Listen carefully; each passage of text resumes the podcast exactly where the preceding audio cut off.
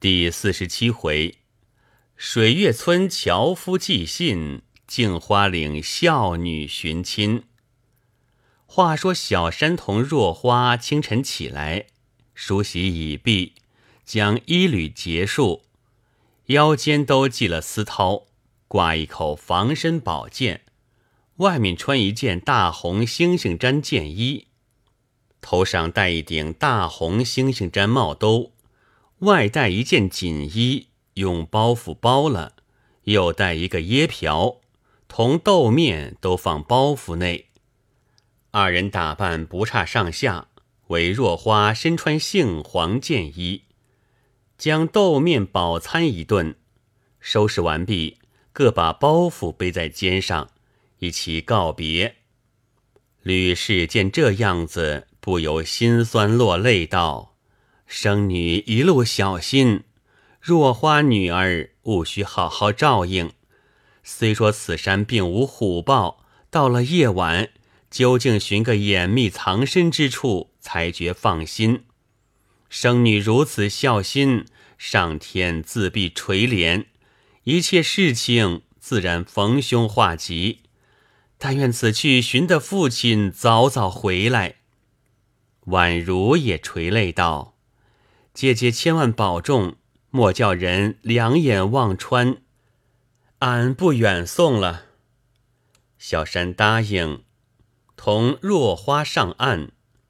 林之阳仍旧搀扶送到平阳之处，又叮咛几句，洒泪而别。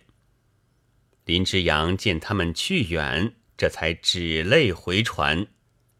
姐妹两个背着包袱。朝前走了数里，小山因山路弯曲，恐将来回转认不清楚。每逢行到转弯处，就在山石树木上用宝剑画一圆圈，或画“唐小山”三字，以便回来好照旧路而行。一面走着，歇息数次，越过几个峰头。幸喜山路平坦，走了一日，看看日暮。二人商议找一宿处，看来看去，并无可以栖身之地，只得又向前进。正在探望，只见路旁许多松树都大有树围，内有一株古松，枝叶虽青，因年代久了。其本已枯，外面虽有一层薄皮，里面却是空的。二人见了不生之喜，即将包袱取下，一起将身探入。内中松叶堆积甚厚，坐下倒也绵软。姐妹两个因一路走乏，身子困倦，把包袱放在树内。坐在上面，睡了一觉，早已天明，连忙探出身来，背上包袱，离了松林，走了半日。小山道：“昨日吃了豆面，腹中果然不饥，此时喉中微觉发干。姐姐可觉口渴？妹子意欲吃些泉水才好。”若花道：“如此甚妙。”各用椰瓢，就在山泉取了一瓢凉水，拌些麻子，胡乱饮了几口，又取一瓢凉水，略把手面洗洗，仍往前走。到了日暮，恰喜那边峭壁下有一天然石洞，尽可存身，就在石洞住了。次日又朝前进。一路上看不尽的怪竹奇树，观不了的异草鲜花，沿途景致虽多，无如小山之意，并不在此。观花也不过略略领略。一连走了几日，各处寻踪觅迹，再朝前面望去，那些山冈仍是一望无际。小山道：“姐姐。”你看这个光景，大约非数十日不能走到。妹子前在舅舅面前曾说，无论寻着寻不着，总在一月半月回去送信。今再前进，涉或遥远，一时骤难转回，岂不失信吗？若花道：“今既到此，据我愚见，只好且朝前进。我们就是单迟几日，阿父也断无埋怨之理，何必回去送信？”小山道：“妹子之意，并非专为送信，意欲借此将姐姐送回。”妹子才好独往。若花道：“余姐正要同你前去，为何忽发此言？”小山道：“连日细看此山，道路甚远，一经前进，归期竟难预定，因此要将姐姐送回，以便一人前进。即使回来过迟，舅舅不能守候，妹子得能寻见父亲。”就同父亲再比修炼，也是人生难得之事。倘不能寻见父亲，纵让舅舅终年守候，妹子何言归家去见母亲？以此看来，唯有寻到此山尽头，非见父亲之面，不能回家。若姐姐同去，妹子何能只管前进呢？若花道。余姐若怕路远，也不来了。此时前进若无消息，不独阿妹不应回转，就是余姐也无半途而废之理。况我本是虎口余生，诸事久已看破，设或耽搁过迟，阿父不能守候，我就在此同你静修，也未尝不可。阿妹倒不必虑及于我。即如我今日到此，还是图名呢，还是为利呢？无非你阿妹一团孝心，唯恐孤身无人照应，才肯挺身而来。若要误认我，不过一时高兴上来走走，并未虑及后来之事，那就错了。小山不觉滴泪道：“姐姐如此用心，真令妹子感激涕零。”此时也不敢以套言相谢，唯有永铭心版了。说罢，又向前进。若花道：“今日忽觉饥饿，这是何意？”小山道：“只顾走路，原来今已八日，那豆面第一顿只能管到七日不饥，今日如何不饿？恰好此处遍地松石白子。”我才吃了几个，只觉满口清香。姐姐何不也吃几个？如能充饥，我们就以此物为粮，岂不更觉有趣？若花随即吃了许多，走了多时，也就不觉甚饿。于是日以松石白子充饥，路上或讲讲古迹，谈谈诗赋，不知不觉又走了六七日。这日正往前进，猛见迎面倒向一人走来。小山道：“我们走了十余日，未见一人，怎么今日忽然走出人来？”若花道：“莫非前面已有人家？”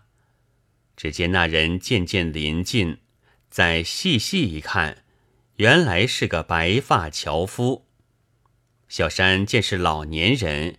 因站路旁问道：“请问老翁，此山何名？前面可有人家？”樵夫也立住道：“此山总名小蓬莱，前面这条长岭名叫镜花岭，岭下有一荒冢，过了此冢有个乡村，名叫水月村。此地已是水月村交界，前面村内虽有居民。”无非几个山人，你问他怎么？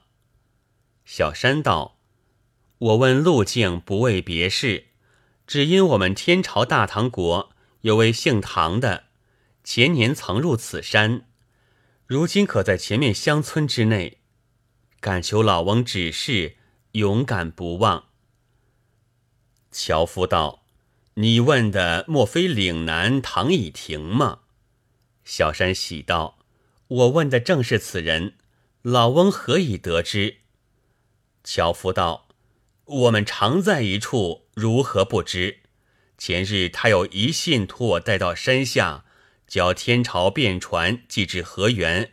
今日恰好凑巧。”于是把书取出，放在斧柄上递去。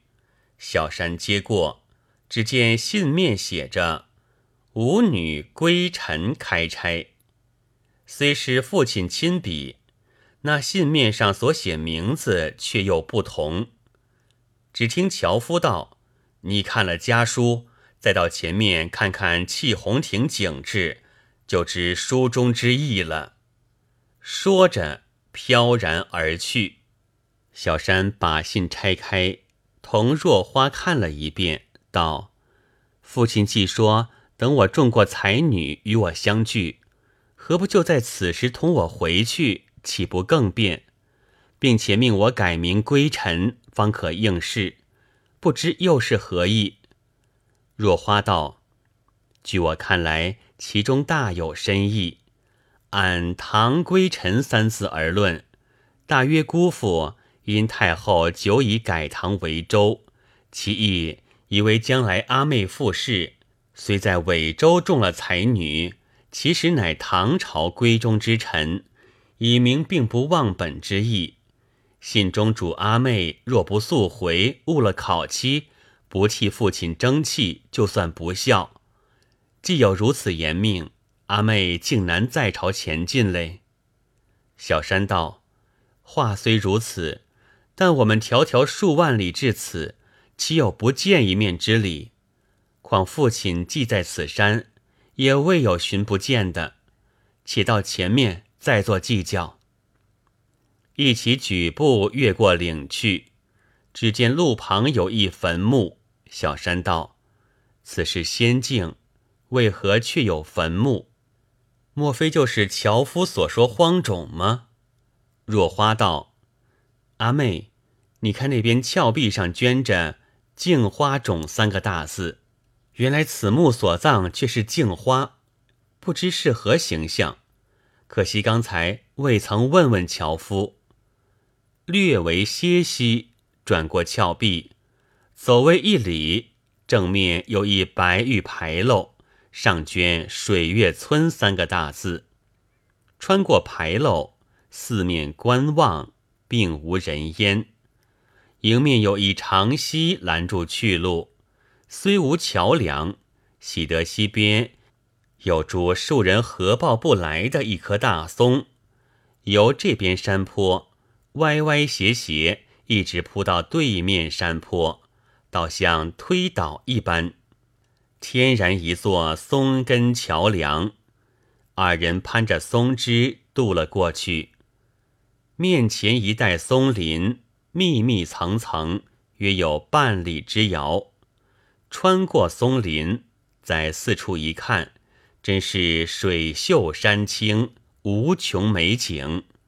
远远望那山峰上面，俱是琼台玉洞、金殿瑶池。